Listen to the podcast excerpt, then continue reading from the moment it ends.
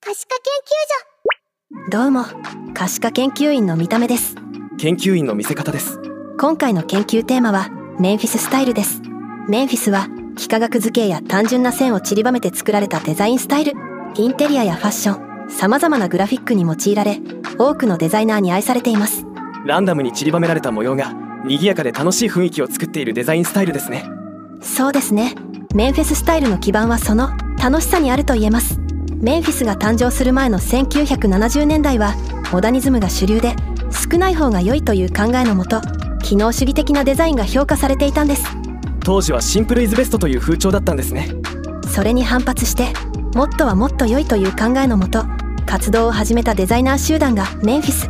メンフィスは保守的な観念やアプローチを取らずポップアートやアールデコ未来的なデザインなどからインスピレーションを汲みユーモラスで装飾的奇抜な作品を輩出していきましたなるほど装飾的だなとは思っていましたがそのような背景があったんですねそうですメンフィスは賑やかしでいろいろ散りばめているだけのように見えますがそれそのものが意志のある装飾なのですええ歴史やアートスタイルの成り立ちを知るとなんだかものづくりがもっと面白くなる気がしますね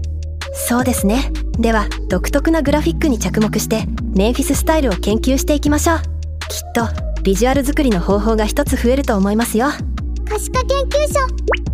一つ目の特徴はいろいろな幾何学図形で構成されているという点です円や三角四角線やドットなどがリズミカルに配置されていますね非対称の形や大胆な模様がとても楽しげですレイアウトの自由さと幾何学の規則性がマッチして様々な活用シーンが浮かびますそうですね記号的なアプローチができると考えるとメンフィススタイルがバッチリハマるデザインの場面はたくさんあると思います2つ目の特徴は鮮やかなカラーパレット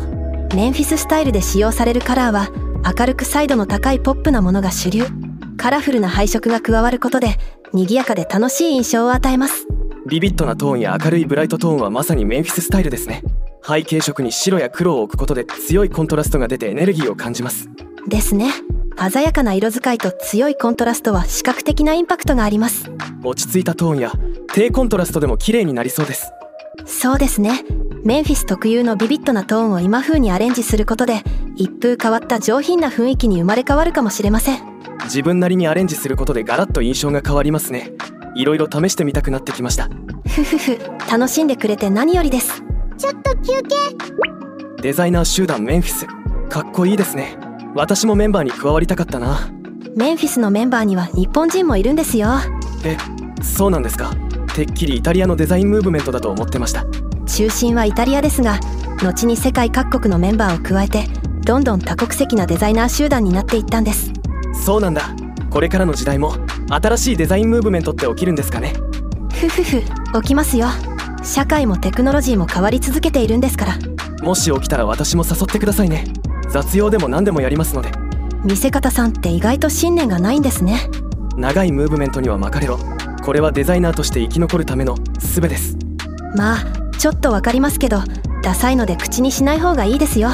可視化研究所では最後に活用方法を考えていきましょう楽しく賑やかな印象を作りやすいのでセールやイベントのビジュアル作りに良さそうですねそうですねシンプルな形で構成されているメンフィスは写真との相性も良く部分的に画像をはめ込みやすいです幾何学模様自体にメッセージ性がないのも使い勝手がいいですねビジュアル作りの際に少し寂しいかなと思ったら試してみたい手法ですデジタル表現であれば 3D やパスアニメーションなど新しい技術と組み合わせるのも面白いですねシンプルな形だからこそ応用が際立ちより新しさを感じますメンフェスの考え方である「もっとはもっと良い」にのっとって新しいテクノロジーと組み合わせながらもっともっと良くしていっちゃいましょう